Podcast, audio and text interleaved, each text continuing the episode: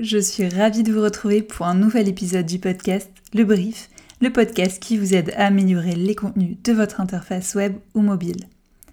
Deux fois par mois, je pars à la rencontre des écrivains du web, UX writers, content designers, copywriters et autres rédacteurs web. Au cœur de nos discussions, l'utilisateur. Parce que nos métiers servent à dialoguer, à échanger avec un être humain, gardez ça en tête. Aujourd'hui encore, lors de conférences sur les réseaux sociaux ou en message privé, une même question revient. C'est quoi la différence entre le copywriting et l'UX writing J'ai consacré un épisode entier, l'épisode 15, à la définition et l'art du copywriting avec Valentin Decker. Si vous ne l'avez pas encore écouté et si vous ne faites pas encore bien la différence, je vous conseille de mettre l'épisode dans votre liste d'écoute. De mon côté, j'ai fait le choix il y a quelques temps de me consacrer à l'UX writing, mais aussi au copywriting. C'est un choix par envie, j'ai envie de dire, mais c'est également un choix stratégique. Et dans ce nouvel épisode, j'en parle justement avec Justine. Justine est comme moi, copywriter et UX writer, activité qu'elle exerce exclusivement auprès des startups tech qui développent des apps et logiciels SaaS. Côté marketing, elle les aide à améliorer leur taux de conversion et côté design, elle accompagne les utilisateurs à mieux comprendre et utiliser le produit. Vous le verrez, au fur et à mesure de nos échanges, nos points communs se révèlent. Le même métier, le même type de client, les mêmes interrogations. Et notre discussion s'est peu à peu transformée en un véritable partage d'expériences et de bonnes pratiques. Ce n'est pas le copywriting versus UX writing, mais plutôt comment le design peut être au service du marketing et vice-versa. Mais trêve de bavardage, je laisse place à ma conversation avec Justine Sudreau. Bonne écoute.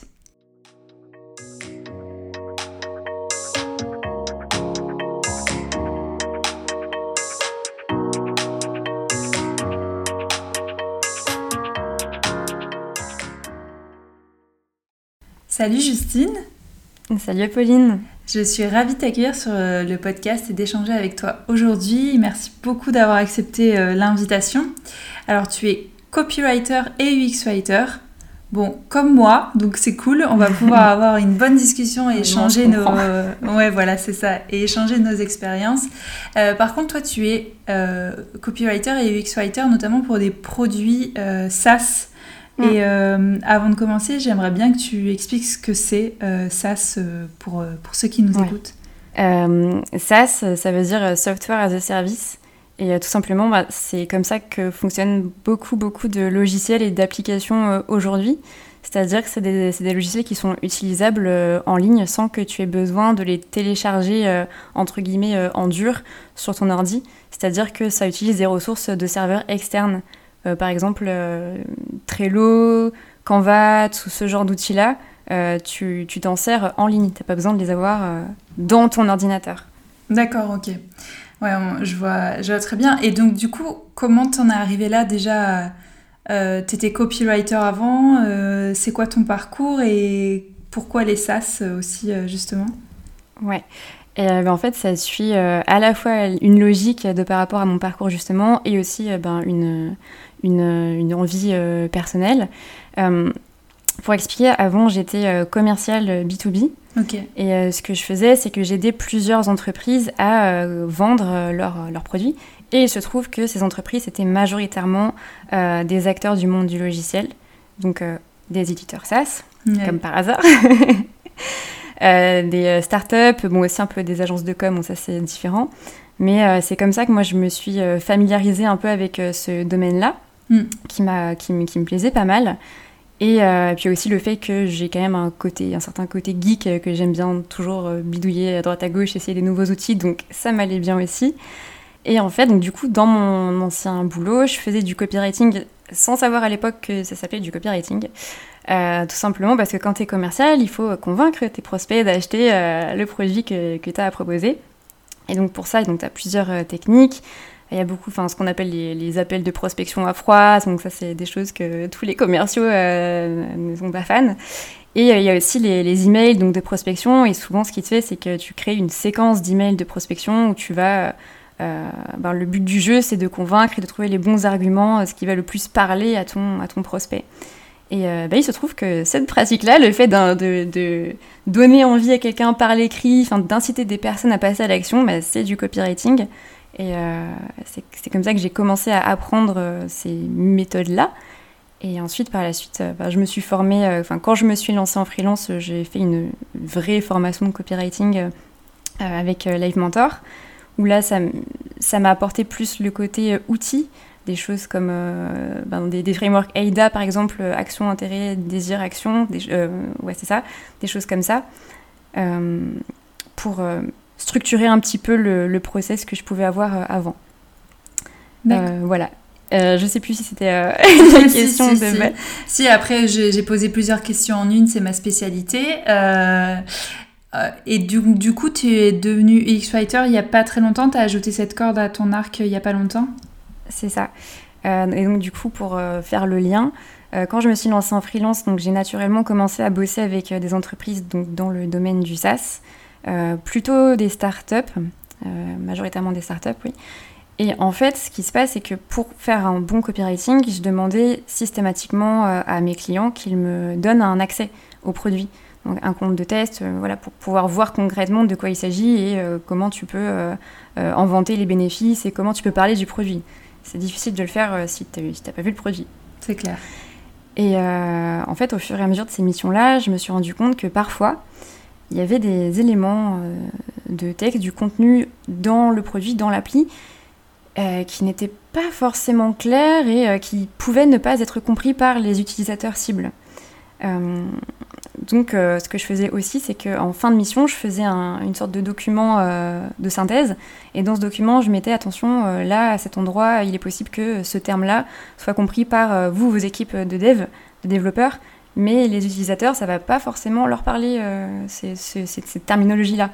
Tu pouvais pas t'empêcher de, de jeter, enfin de, de, jeter un coup d'œil, on va dire, en profondeur et de, ouais, proposer ben, des choses. C'est ça. Et puis mine de rien, c'est alors, c'était plus ou moins demandé implicitement, mais c'est vrai que des fois, on me disait, ben, surtout si tu vois des choses qui sont pas, pas cohérentes, n'hésite pas à nous le dire. Et ben oui, enfin, je me privais pas. Euh, donc, c'est fait dans la. Il n'y a pas de jugement, c'est vraiment. Euh, quand on travaille ensemble, c'est pour faire un meilleur produit. Il n'y a pas de. Il n'y a pas de ah non, tu vois, tu sais pas parler à tes utilisateurs, c'est pas bien, c'est pas du tout l'idée. Et donc, un beau jour, alors je sais plus exactement comment, je crois que c'est dans un des bouquins, dans des nombreux bouquins de design de mon copain qui est dans ce métier, que j'ai découvert que euh, ça s'appelait euh, l'UX Writing, le fait de euh, d'avoir des, des, contenus dans les produits qui sont écrits pour guider les utilisateurs dans, leur, dans la bonne utilisation du produit. Ouais, on, on, a ça aussi de commun d'avoir de, un, un, conjoint qui est, qui est designer. c'est vrai. qui, qui, ouais, c'est vrai que moi, à la base, je... je bah, pareil, je connaissais pas ce métier-là, j'ai découvert dans des bouquins et... Et à côté de ça, euh, j'entendais beaucoup de, choses sur euh, l'UX design, etc., que je ne comprenais pas. Et puis, euh, et puis bah, je m'y suis intéressée et je me dis, tiens, c'est intéressant comme, comme métier.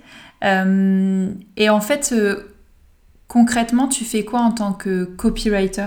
C'est quoi les contenus que tu es amené à écrire? Alors au départ, je faisais beaucoup de séquences email, forcément, je faisais ce que je connaissais le mieux. Euh, maintenant, je fais plus du tout ça parce que c'est pas une partie qui m'éclate particulièrement. Euh, ce que je fais beaucoup aujourd'hui, c'est euh, de la landing page ou de la home page, enfin ça dépend. Mm. La frontière est pas toujours évidente. Mais je fais donc de, de la page d'accueil de site internet, voire des contenus entiers pour les sites internet, pour que les visiteurs de ces sites-là comprennent le produit qui est proposé, qu'ils aient envie de l'essayer, qu'ils aient envie de, de devenir des, des, utilisateurs de ce produit. Euh, toujours avec des clients donc euh, plutôt start-up euh, SaaS pour la partie copywriting.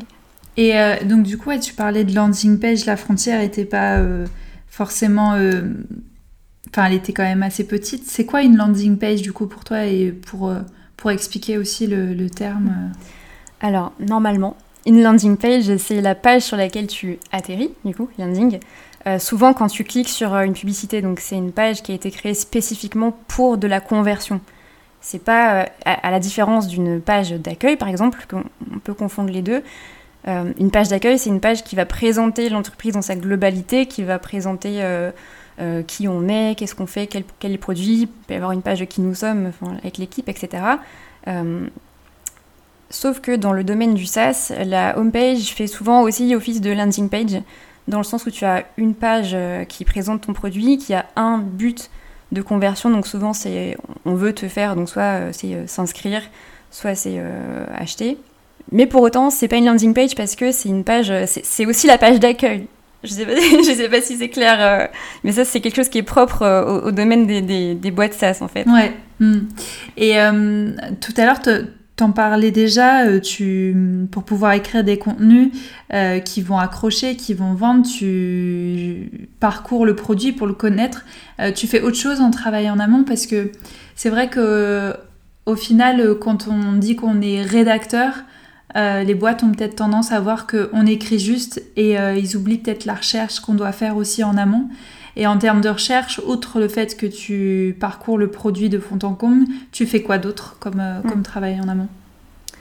Eh bien justement, de la, de la recherche, il faut connaître le produit, mais surtout, il faut connaître les personnes qui vont utiliser ce produit.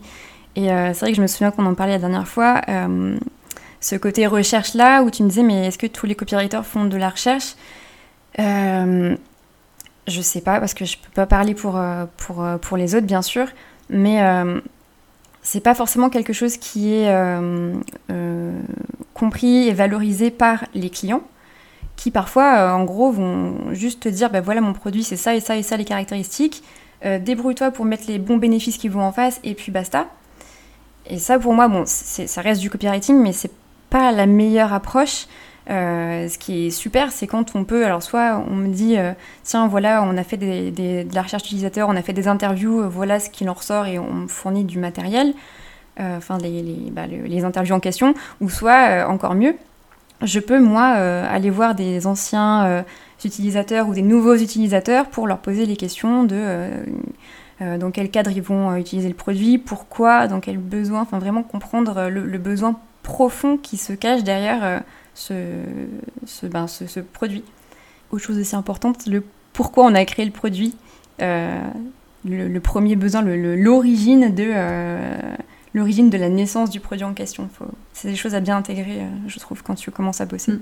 Et donc, du coup, tu es amené à travailler sur ce pourquoi-là, s'il n'a pas été fait en amont par la boîte? Ça, normalement, c'est le fondateur qui peut me l'expliquer. Ouais. S'il n'est pas capable de m'expliquer, bon, c'est qu'il y a un problème quelque part, mais si, si, enfin, ça y a pas. Justement, ça fait partie des choses que, que les personnes avec qui je travaille aiment bien m'expliquer. C'est leur histoire, c'est l'histoire de leur bébé, ils sont contents et ça me permet de comprendre aussi tout l'environnement euh, qui, va, qui va autour. Ouais. Et euh, pour bien qu'on voit la différence en UX Writing, du coup, tu fais quoi? Alors, en UX Writing, c'est différent. Parce que là, on va pas travailler sur le euh, je vends euh, mon produit, je mets des paillettes, etc. Là, l'UX Writing, c'est quelque chose de très euh, humble. C'est faire en sorte que ton utilisateur y comprenne ton produit. Et euh, ça, peut avoir plusieurs applications, mais pour donner un exemple très pratico-pratique de ce que je fais en ce moment, je travaille sur une application mobile qui est destinée à des commerciaux B2B. Donc, bon, très bien, ça, me parle, ça tombe bien. Et euh, en fait, il se trouve que la première version de cette application, elle a été super mal reçue par euh, les commerciaux en question, euh, qui avaient l'impression d'être fliqués. En fait, c'est un outil qui, te permet de, mieux gérer ton temps en tant que commercial, de faire remonter certaines données automatiquement, etc. Et ben, le fondateur s'est aperçu qu'en fait, il y avait un, un, rejet assez important parce que les commerciaux ne veulent pas forcément que cet outil-là serve à traquer tous les appels qu'ils ont faits, tous les emails qu'ils ont envoyés, etc. Et donc le but du jeu, la mission de la seconde version qui va voir le jeu, c'est de euh, donner une voix et une identité au produit pour faire en sorte qu'il soit accepté de la part de ses commerciaux. Donc il y a eu tout un travail de, refonte du produit euh, en profondeur. Et euh, le but, ça va être de présenter ce produit-là comme l'assistant des commerciaux, quelque chose qui va t'aider à réduire ta charge mentale, qui va t'aider à, te te faire gagner du temps parce que tu n'auras pas à saisir dans ton outil de suivi des ventes manuellement toutes les informations. Et donc, voilà, il y a tout un travail de reformulation et euh, de euh, bah, d'acceptation à faire. Et donc ça, ça passe par euh, une connaissance de ben, pourquoi est-ce qu'un commercial peut avoir des, des, craintes par rapport à ses données privées. pareil, en ce moment, je suis en train de revoir l'onboarding, donc il a fallu tout remettre à plat sur qu'est-ce que je dois dire à mon utilisateur à quel moment et pourquoi, et est-ce que c'est vraiment important de le dire à ce moment-là? Parce que si tu veux, sur la première version, c'était grosso modo, hein, très grossièrement, c'était bienvenue. Et l'écran d'après, c'était on a besoin de vos données de géolocalisation, nanana. c'est un peu brutal. Ouais. Donc voilà, ça, ça peut être ce genre de choses-là. Et du coup, tu es arrivé, il y avait déjà une équipe produit et une équipe design en place? Euh, Il y a une équipe design en place, enfin, il y a un designer parce que c'est une petite équipe. Mais euh, là, sur, ce, sur, cette mission, je travaille euh, uniquement avec le CEO. J'ai accès à toutes les ressources design, mais je ne bosse pas en direct avec le designer comme ça peut être le cas des fois. Mm. Tu as dû faire tout ce travail de voix du produit. Comment tu as mené ce travail-là?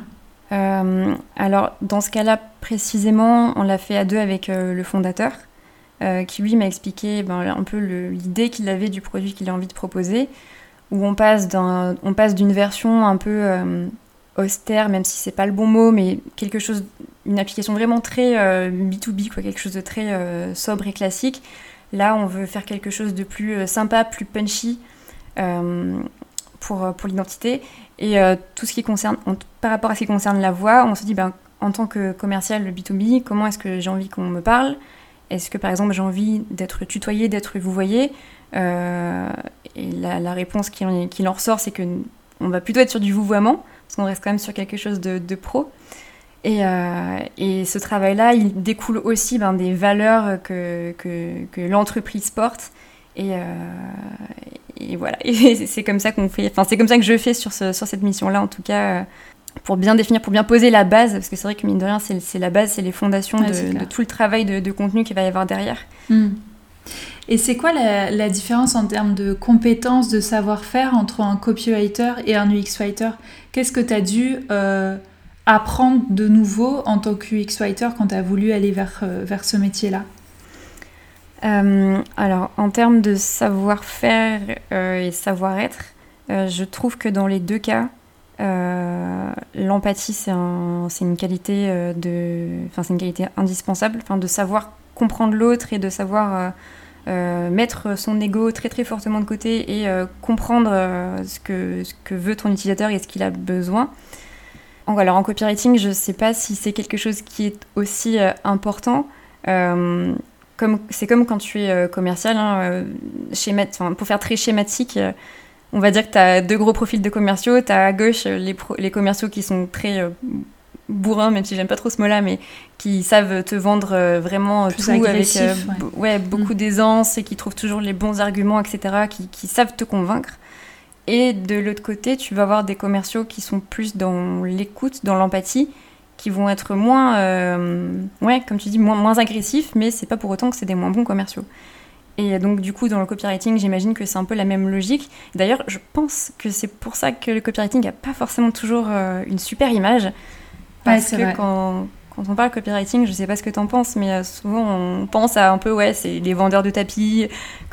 bah, il y a les deux, hein. franchement, il y a les deux et on le voit très bien sur, sur les sites internet qu'on peut, qu'on peut parcourir. Hein. Je pense qu'il y a les deux, comme il y a les deux types de commerciaux. Euh.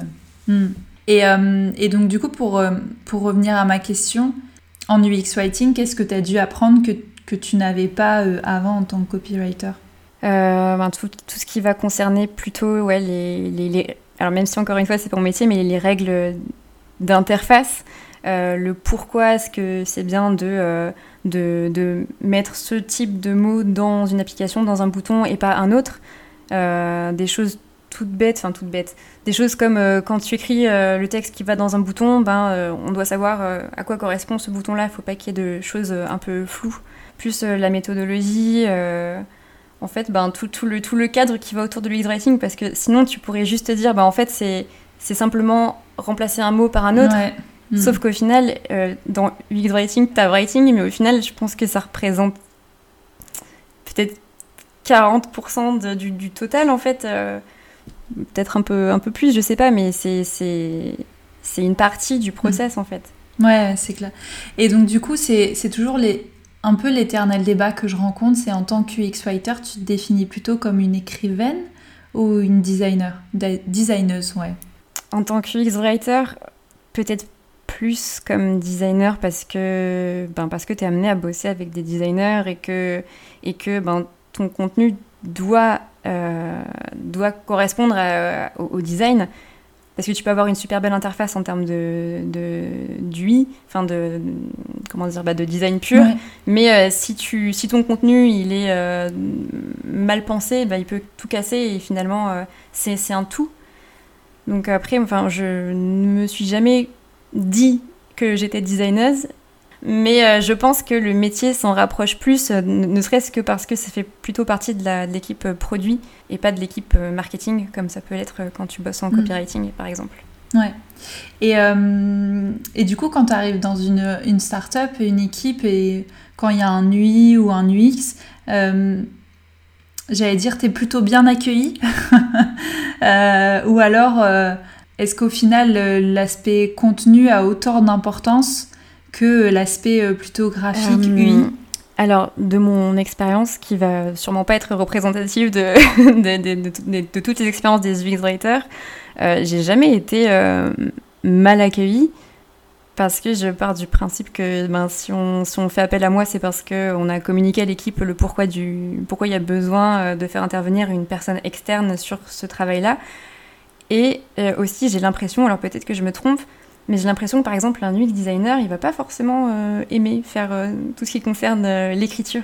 Et qu'au final, ben, ça, ça lui rend service parce qu'il n'a pas à, penser à des, à des textes et ça, lui, ça, le soulage un peu dans son travail. Donc moi, j'ai jamais été mal accueillie, en tout cas. J'espère que ça va. Je touche du bois pour que ça reste comme ça. Au final, euh, quand on conçoit un site internet, euh, on a besoin de contenu accrocheur, comme on a dit, qui vendent pour convertir un, visiteur en prospect puis en client. Donc ça, c'est vraiment le côté euh, copywriting. Et on a aussi besoin de contenu qui guide l'utilisateur, qui soit compréhensible, clair. Donc ça, c'est plutôt le côté UX writing. Mais au final, pour concevoir un site internet, notamment, on a besoin de l'un et l'autre. Comment on peut faire un site juste avec du copywriting et sans UX writing euh, et, vice-versa. Ça me paraît impossible. Hein. c'est vrai que c'est compliqué, mais encore une fois, ça voudrait dire qu'il y a une, distinction nette entre copywriting et UX writing. Or, euh, bah, comme on en parlait aussi, je pense que c'est pas le cas. Euh, ça sert des objectifs différents. Le copywriting et l'UX writing servent chacun un objectif qui, qui, lui est propre, mais par contre, je pense que une grosse partie de la démarche est commune à ça. Euh, maintenant, est-ce que c'est possible de faire un site internet euh, sans copywriting ou du moins sans connaître la logique qui va derrière le copywriting ou sans connaître la logique qui va derrière l'UX writing Alors, bah, oui, c'est possible, mais par contre, euh, est-ce que ton site va être bien compris? Ça, c'est une autre histoire, ça. Je... Mais après, je pense qu'il n'est pas nécessaire d'avoir des, des, compétences extraordinaires en copywriting pour faire un, site euh, qui soit euh, un minimum compréhensible. Tout, dépend de l'objectif de ton site. Si c'est un site qui va vendre quelque chose, bon, c'est sûr que c'est mieux si s'il n'y a aucun doute possible sur, euh, sur ce qu'est le produit, les bénéfices, etc. Maintenant, si c'est un site, je sais pas, un, site internet qui va présenter ton activité de freelance, ouais, non, c'est pas un super exemple, mais n'importe quel autre site internet qui n'a pas forcément une vocation commerciale, je pense qu'on va plus facilement te pardonner euh, un manque de clarté. Ouais. Hmm. Parce que c'est vrai que je trouve qu'on a vraiment, on a vraiment tendance, euh, en tout cas de, parmi les échanges que j'ai, ce que je peux lire euh, sur internet ou dans les différents chats dans lesquels je suis, dans les différentes communautés, on a tendance, je trouve, à scinder vraiment les métiers de la rédaction web. Et, et, je trouve ça dommage en fait. en général, c'est tu t'es copywriter, mais du coup, t'es pas UX writer, t'es UX writer, donc du coup, tu fais pas du copywriting. Et au final, euh, enfin, moi, quand, je fais des sites internet, non, euh, je, suis les deux, je suis obligée d'être les deux. Et je trouve ça dommage de, de scinder ces deux métiers-là. Et des fois, je suis un peu. J'ai un peu deux personnalités. Je me dis, ah, mais est-ce que j'ai plus envie d'être copywriter ou plus envie d'être UX writer Et donc, du coup, je me prends la tête, tu vois. Je sais pas si toi aussi, tu as cette réflexion-là ou alors euh, complètement l'inverse. Euh, je pensais que c'était intéressant d'échanger sur cette euh, dualité qui peut y avoir, mm. alors qu'au final. Ben, je pense que nous, c'est peut-être différent d'avoir une seule casquette parce qu'on est indépendante. Mm. Et peut-être que le, fait qu'il y ait une séparation dans les entreprises entre ces métiers-là, euh, ça découle du fait que tu as, ben, as l'équipe produit, tu as l'équipe marketing et que potentiellement elles travaillent pas toujours ensemble. Peut-être aussi que quand, quand ton entreprise elle grossit et que tu recrutes de plus en plus de personnes, ça tend fatalement à une, spécialisation de plus en plus des, métiers. Euh, parce que ben, tout simplement, tu as une charge de travail qui fait que tu peux pas t'occuper de tout. Donc, tu deviens spécialiste de, des contenus UX euh, ou tu deviens spécialiste de, du copywriting. Maintenant, quand tu es freelance, effectivement, euh, c'est complètement possible d'avoir plusieurs casquettes. et d'ailleurs, pourquoi choisir? Enfin, je pense que l'avantage justement d'être d'être à son compte, c'est d'avoir cette liberté-là de, de, se dire, euh, ben oui, effectivement, j'aime faire euh, du copywriting, j'aime faire de l'e-writing ou j'aime faire de la rédaction. Euh, j'ai ces compétences-là, donc pourquoi est-ce que je devrais absolument n'avoir qu'une seule casquette et me spécialiser autant?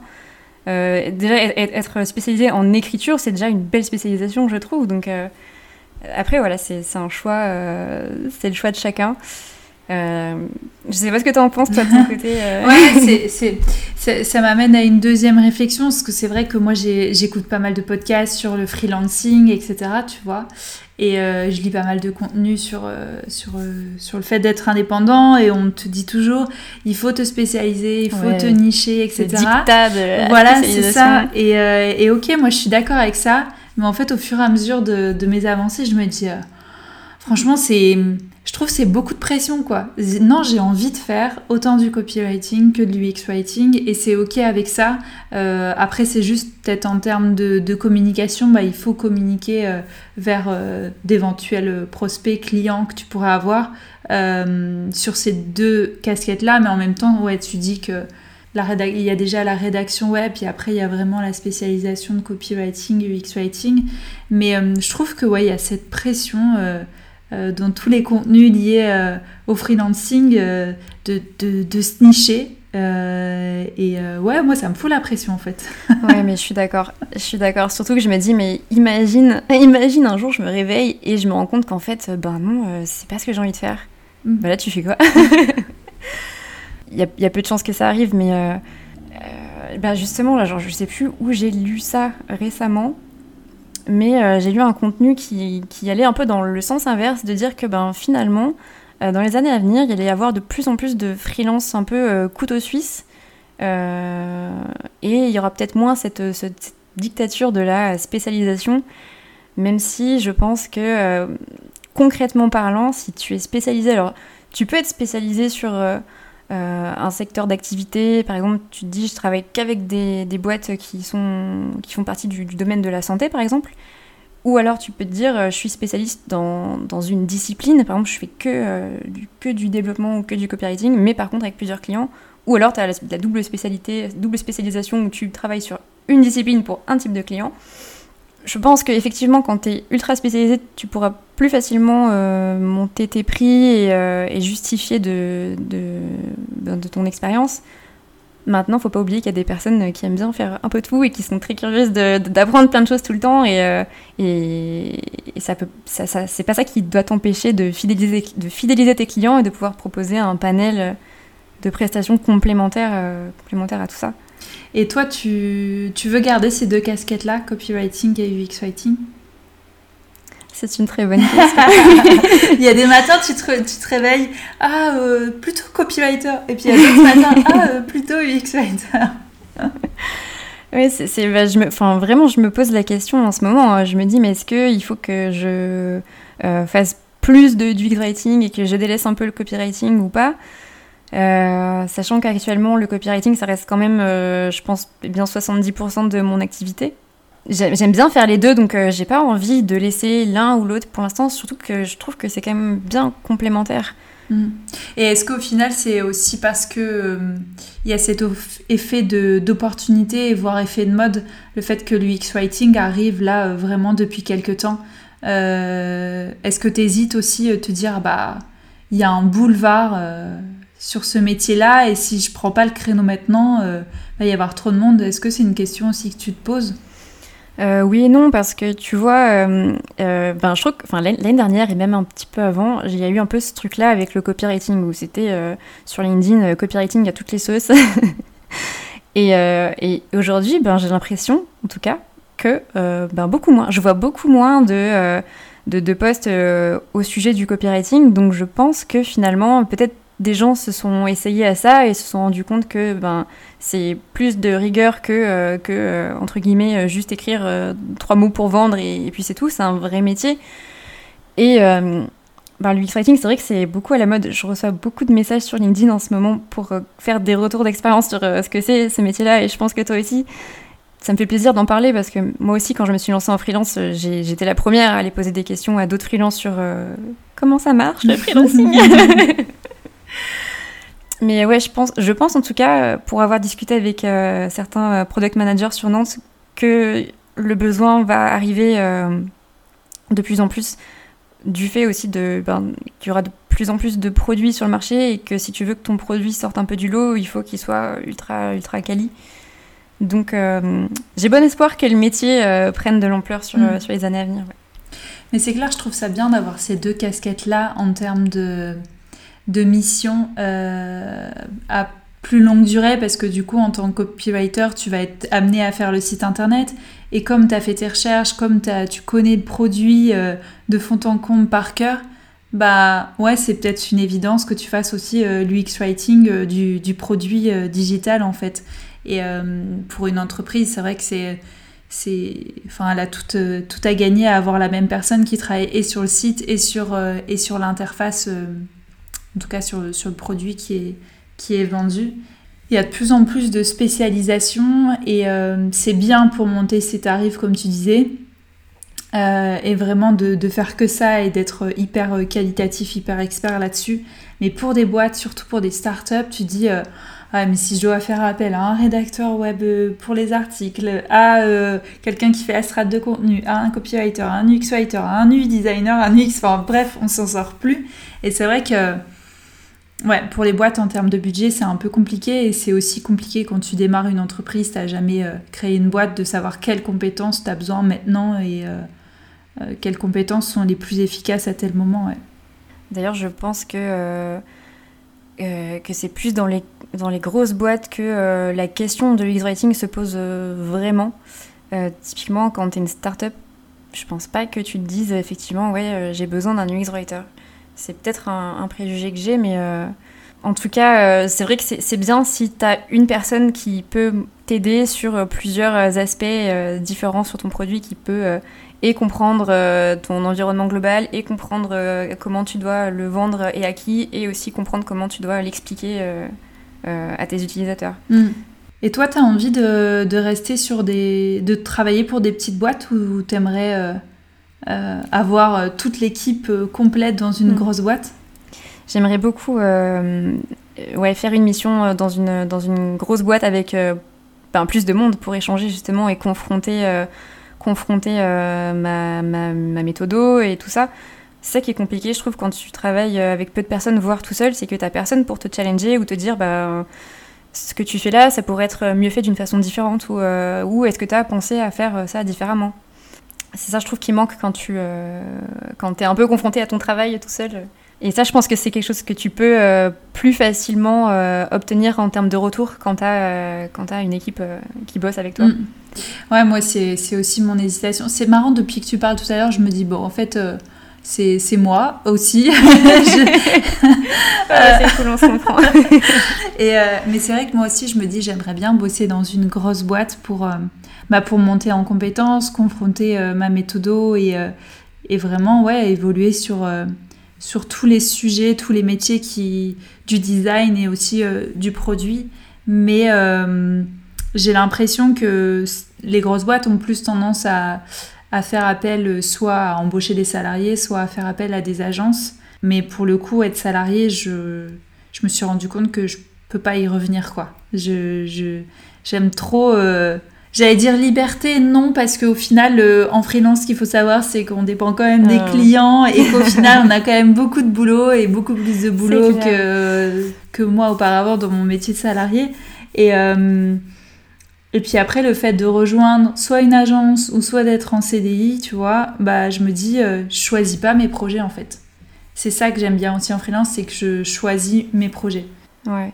Mais je me souviens, euh, je sais pas si c'est dans, un de tes premiers podcasts où, euh, ou la dernière fois qu'on s'est parlé, mais tu étais un peu en hésitation de te dire est-ce que je reviendrai pas un petit peu salarié pour monter en compétences quelques temps et puis après je me remets freelance bah, J'ai eu des opportunités bah, sur, sur LinkedIn. En plus, je me suis mis en recherche d'opportunités, donc du coup, j'ai des messages assez régulièrement. Et j'ai passé des entretiens et en fait, même si l'équipe était top, les, les entretiens se sont bien passés, fait, je me suis rendu compte, tu sais, j'ai eu un moment de panique, j'ai eu mon cœur qui battait. Je me dis, non, en fait, je peux pas redevenir salarié là. Mais euh, ouais, après, je j'ai pas l'impression que les grosses boîtes font appel euh, à des, à des freelances euh, en UX Writing, tout du moins. Mm. Et en général, c'est des clients qui viennent à toi? Ou, ou alors tu démarches aussi? Alors au début, je faisais de la prospection, enfin, j'envoyais des, des emails. Euh, et puis des messages sur LinkedIn. Euh, et puis maintenant, bah, ça fait un moment que j'ai pas fait de vraie, de vraie prospection. Euh, généralement, on me contacte soit suite à des posts sur LinkedIn ou, ou Malte. Alors, c'est assez incroyable parce que j'avais un a priori très très négatif sur les plateformes de freelance. Et il y a pas longtemps, je me suis inscrite dessus parce que je me suis dit, bon, bah, on sait jamais. Et, et ben là, le, client avec qui je suis en train de travailler m'a trouvé via Malte. Donc je me ah dis, bon, bah, finalement. ouais, je te, je te, demandais ça parce que c'est vrai que moi j'ai pas mal de messages sur LinkedIn, euh, vu notamment, je pense, parce que je suis en recherche d'opportunités, parce qu'il y a mon, mon, podcast, etc.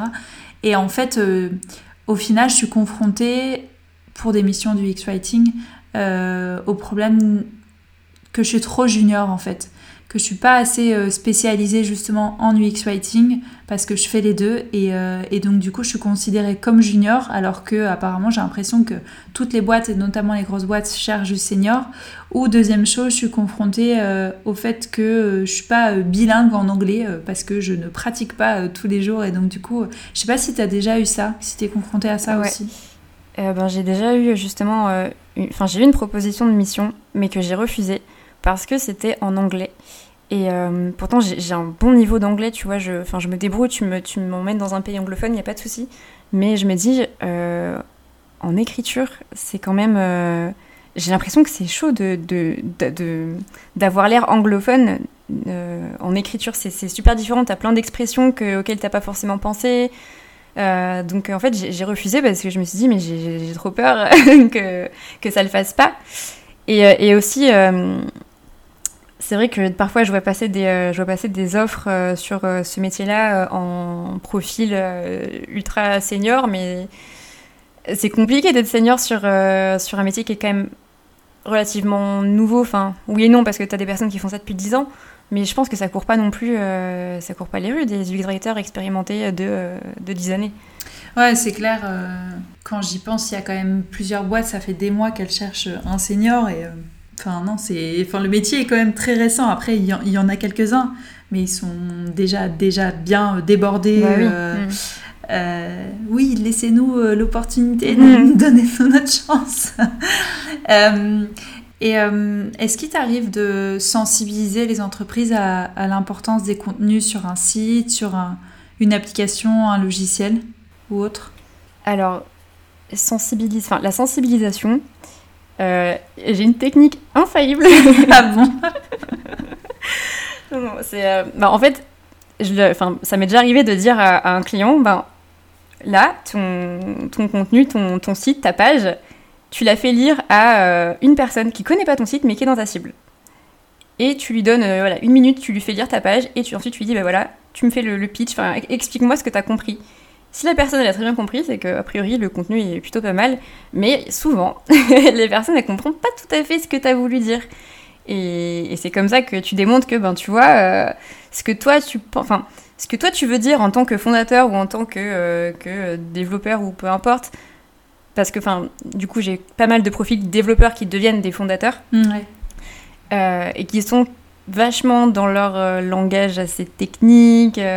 Euh, et qui pensent que euh, tout le monde va comprendre ce qu'ils ce qu'ils veulent dire, et ben en fait, euh, juste de leur montrer que non, que tout le monde comprend pas, et que ça a un impact sur, sur la conversion du site ou, ou voilà, ça, ça, a un impact négatif, ben ça, c'est, je pense c'est le meilleur argument pour montrer qu'un contenu, c'est important.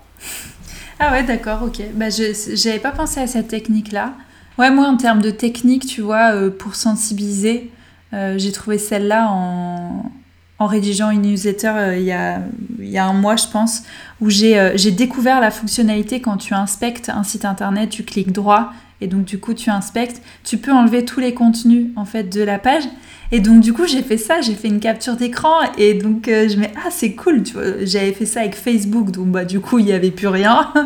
Et j'ai fait ça avec Airbnb et là les gens enfin ceux qui ont lu newsletter, j'ai eu plusieurs retours. Et fait ah ouais c'est un truc de dingue on s'imaginait pas que sans contenu euh, bah en fait ça veut ça veut strictement rien dire et bah si ah c'est une bonne méthode ça aussi tu vois ouais. je, garde ça en tête euh, est-ce que tu as des ressources à, partager euh, pour améliorer ses contenus pour apprendre l'UX writing pour monter en compétence là-dessus?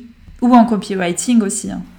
Eh ben, en, en copywriting, je dirais. Enfin, moi, il y a un bouquin qui m'a marqué plus que d'autres. Euh, c'est euh, Influence et manipulation qui porte assez mal son nom. ouais, c'est vrai. Qui va pas t'apprendre à manipuler les autres, mais euh, qui va te faire comprendre les mécanismes qu'on a tous en tant qu'être humain, les mécanismes psychologiques et, qui va venir décortiquer un peu les techniques de vente. Ouais, j'ai adoré ce livre-là, c'est un, un, truc de fou. Enfin... Ouais, c'est une histoire en fait, c'est pas, c'est pas du théorique, c'est vraiment.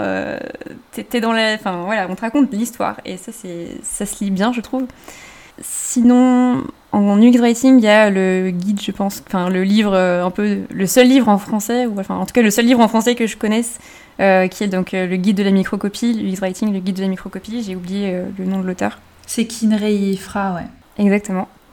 ou sinon, bah, il y a le sur le site UX Writing Hub, il y a des petites, il y a une formation gratuite pour vraiment comprendre un peu les bases. Il y a une formation intermédiaire, je sais plus combien elle coûte. Et ils ont aussi, je crois, une formation super chère, à plus de 2000 dollars, qui est certifiante. Mais bon, voilà, après, est-ce que c'est nécessaire de le faire je, enfin, je suis pas sûre. Je pense que, dans, dans, que ce soit en copywriting ou en news writing, euh, le mieux, enfin, ce qui fonctionne pour moi en tout cas, c'est de me forcer à prêter attention au contenu que, que je vois et de comprendre pourquoi est-ce que ces contenus ils ont cet impact-là sur moi. Même ça, ça, marche aussi avec euh, une pub hein, dans la rue, tout simplement, tu te dis, tiens, euh, celle-là, elle retient mon attention, pourquoi? Quand on a des interfaces, les garder en screenshot ou voilà, en capture d'écran, essayer de, décortiquer un peu, c'est pas mal. Et après, on a une sacrée déformation professionnelle, on ne sait plus lire sans faire euh, justement attention euh, à chaque mot, à peser chaque mot, savoir dire Ah ouais, mais non, mais là, ça, J'aurais pas dit ça comme ça. ouais, ouais, j'ai une sacrée déformation professionnelle qui peut agacer des fois. et tu as d'autres ressources ou... Parce que là, là, ça va déjà pas mal ou sinon, bah, enfin tout simplement, enfin tout simplement, aller voir les les, euh, les design systems de certains sites comme euh, Doctolib, je sais plus comment il s'appelle. Doctolib, enfin je pense que si on tape Doctolib Design System sur Google, on doit tomber dessus et euh, vraiment, ben là c'est tout expliqué. En plus, je crois qu'ils ont une partie où ils expliquent justement la différence entre copywriting et UX writing.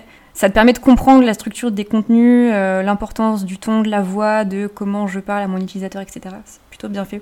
Ouais, est-ce que tu auras un conseil euh, à nous donner pour, euh, bah, pour écrire des contenus euh, clairs, compréhensibles et, utiles? Pour la clarté d'un contenu, je dirais un truc tout simple, mais par exemple une phrase, quand tu écris une phrase, s'il y a des mots qui...